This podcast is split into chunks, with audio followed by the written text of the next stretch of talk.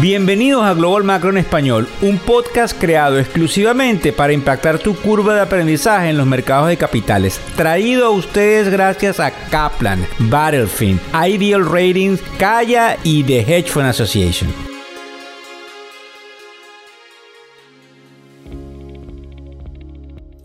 Hola, ¿cómo están? ¿Cómo les va? Hoy es miércoles 29 de noviembre del año 2023.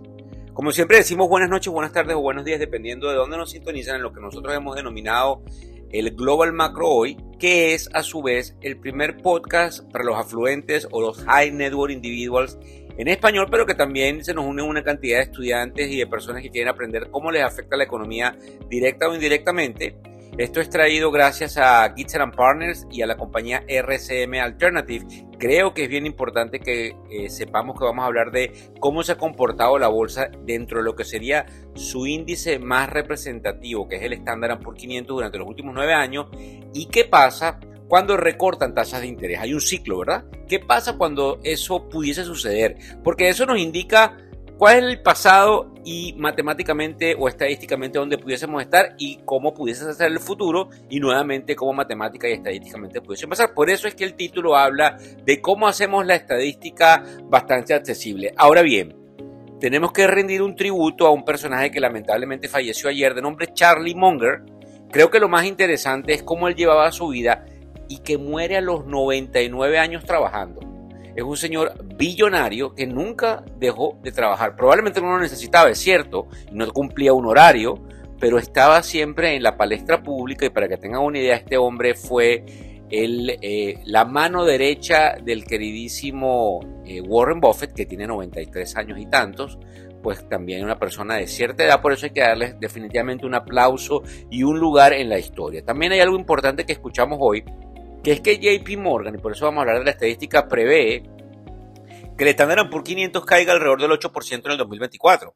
Esto es interesante, puesto de que ellos ven algunos riesgos macroeconómicos. Cuando nosotros vayamos a hablar en unos momentos de cómo se comporta la bolsa, es interesante que tomemos en cuenta que la bolsa se mide por el año calendario, eh, digamos, normal, que es del primero de enero al 31 de diciembre. Entonces es bien interesante eh, estas eh, similitudes de cómo se comporta la bolsa porque en definitiva marca esa señal que nosotros tenemos en nuestra mente de cómo crece el dinero año tras año. También en el caso del CEO de JP Morgan, porque lo que les acabo de hablar de JP Morgan es de un estratega eh, de mercado de capitales. En el caso del CEO dice que tenemos que ponerle los ojos a Nikki Haley, que es la mujer que está compitiendo por la candidatura, candidatura republicana, porque hay muchos que pudiesen para tratar de desplazar a Donald Trump, entregar una cantidad de dinero. Donald está sumamente sobrado en las encuestas y va a ganar probablemente ese curul para ser el candidato presidencial, pero hay que prestar atención a lo que dicen algunos de los más importantes miembros de la sociedad del capitalismo en los Estados Unidos. Bill Ackman, también esto es importante antes de que pasemos al tema, habla de que las tasas de interés van a ser recortadas en el principio del 2024 porque él ve algunos nubarrones macroeconómicos que se asemejaría a lo que dice entonces el estratega de JP Morgan y indudablemente creo que es interesante ya para culminar esta parte del enganche que pudiese pasar en el panorama político porque si lamentablemente hay una recesión en el 2024 perjudicaría probablemente a quien tenemos hoy en la Casa Blanca y al partido de turno que en este caso es el Partido Demócrata. Fíjense bien cómo se ha comportado la bolsa en los últimos años. En el 2022, el Standard Poor's 500, y eso lo pueden ver inclusive todo lo que estamos diciendo aquí, escrito en nuestro newsletter, invito a que se inscriban y que lo hagan sus amigos en factoreseconómicos.com, donde indudablemente les llega a todos vía bandeja de email diariamente. En el 2022 el Standard Poor's 500 se desplomó 19.4%, en el 2021 26.8% al alza. En el 2020, que fue cuando entramos en COVID, cayó y tuvo 16.26% al alza.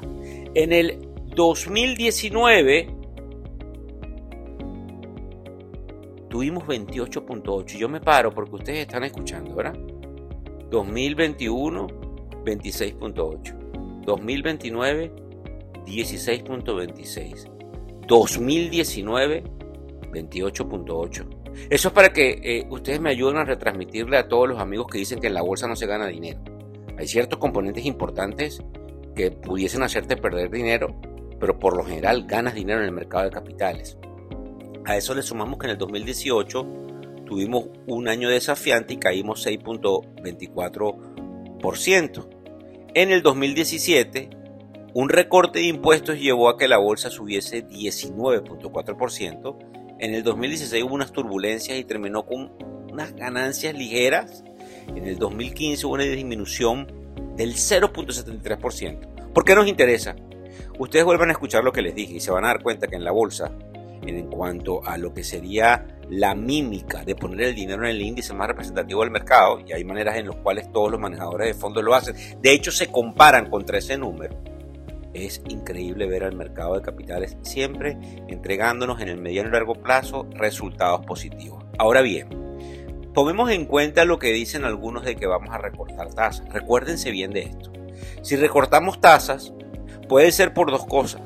O porque la inflación caiga y la tasa de interés está muy alta con respecto a esa inflación, lo que quiere decir que las tasas reales positivas, que es esa diferencia entre la inflación y la tasa de interés de mercado, que en este caso es el 5.25%, cuando tomamos en cuenta lo que hace la Reserva Federal, eso no es lo que pagamos en tasa de interés en la tarjeta de crédito, que es mucho más. Pero con respecto a esto, es interesante observar lo que eh, pudiese pasar en el caso de que efectivamente fuese porque esa tasa real positiva está muy alta o porque caemos en una recesión. Y y tenemos que inyectar a la economía definitivamente una ayuda. ¿Pueden pasar los dos? Por supuesto que pueden pasar los dos, porque puede esta recesión traer menos inflación, tasas reales positivas altas y la economía se nos está enfriando, que es lo que dicen algunos. Pero resulta que tenemos que tomar en cuenta, y por eso esto lo van a escuchar eh, probablemente en otra, en otra cantidad de oportunidades, porque es bien interesante la estadística, cómo se han comportado los últimos 11 eventos.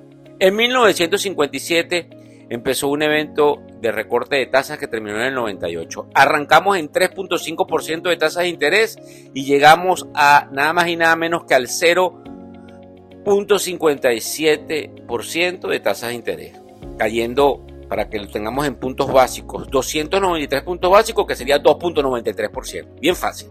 En el año 60, en mayo del 60, hubo otro recorte de tasas de interés que terminó en julio del 61 entramos en ese nivel en que en tasa de interés del 3.83% y terminamos eso en 1.18%. Sería probablemente alrededor de 265 puntos básicos a la baja. En términos de tasa de interés, que es 2.65%, señoras y señores. En el 69, en octubre, hasta el 71, en febrero, Estábamos en 9.09%, caímos 539 puntos básicos, 5.39% y terminamos en 3.70 ese ciclo.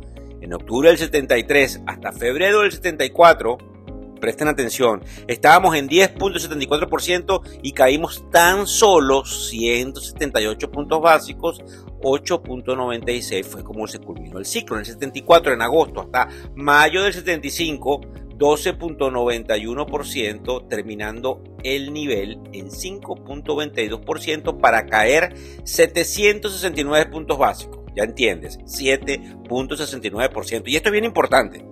No quiero que se aburran, porque es bien importante lo que puede pasar en la economía.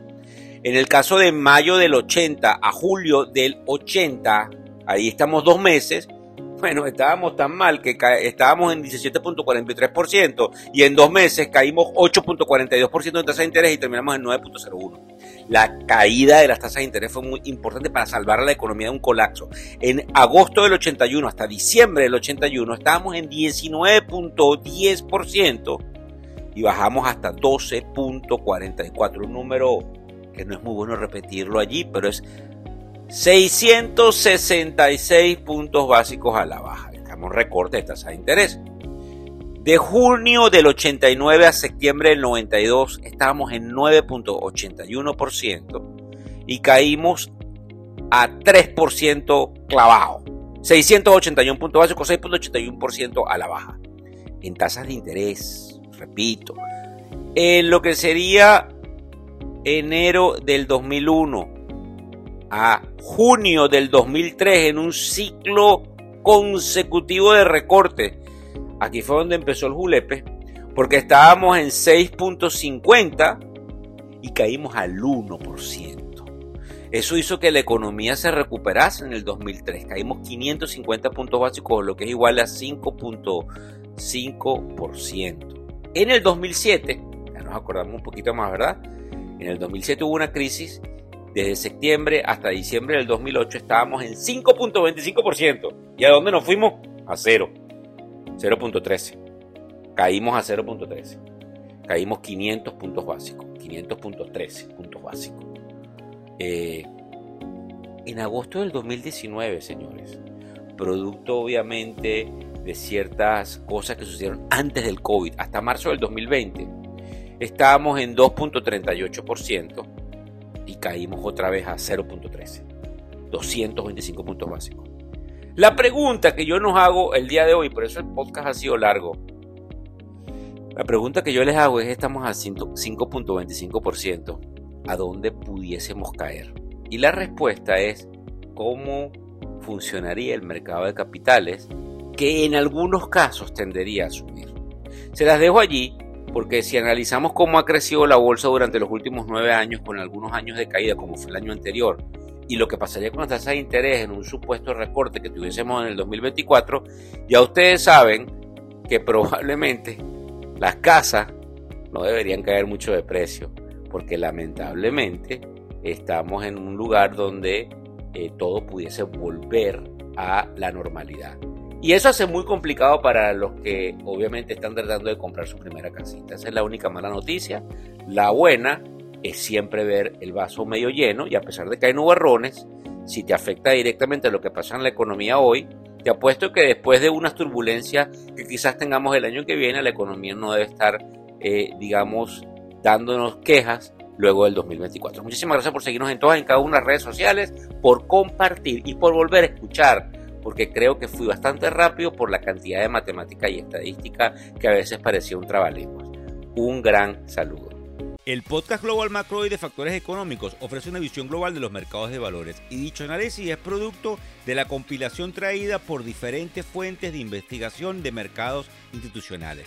Por motivos y declaración regulatoria, este podcast no debe ser interpretado como una recomendación precisa en inversiones, bien sea en productos y o vehículos financieros. Y además, sugerimos consultar con su respectivo asesor particular de inversiones o su equivalente en caso de suscitarse cualquier duda que pudiese derivarse de nuestra fuente informativa. Este podcast es narrado por Víctor Hugo Rodríguez, quien es un conocido profesor y comunicador financiero, cofundador de la plataforma educativa ilafin.com. Muchas gracias.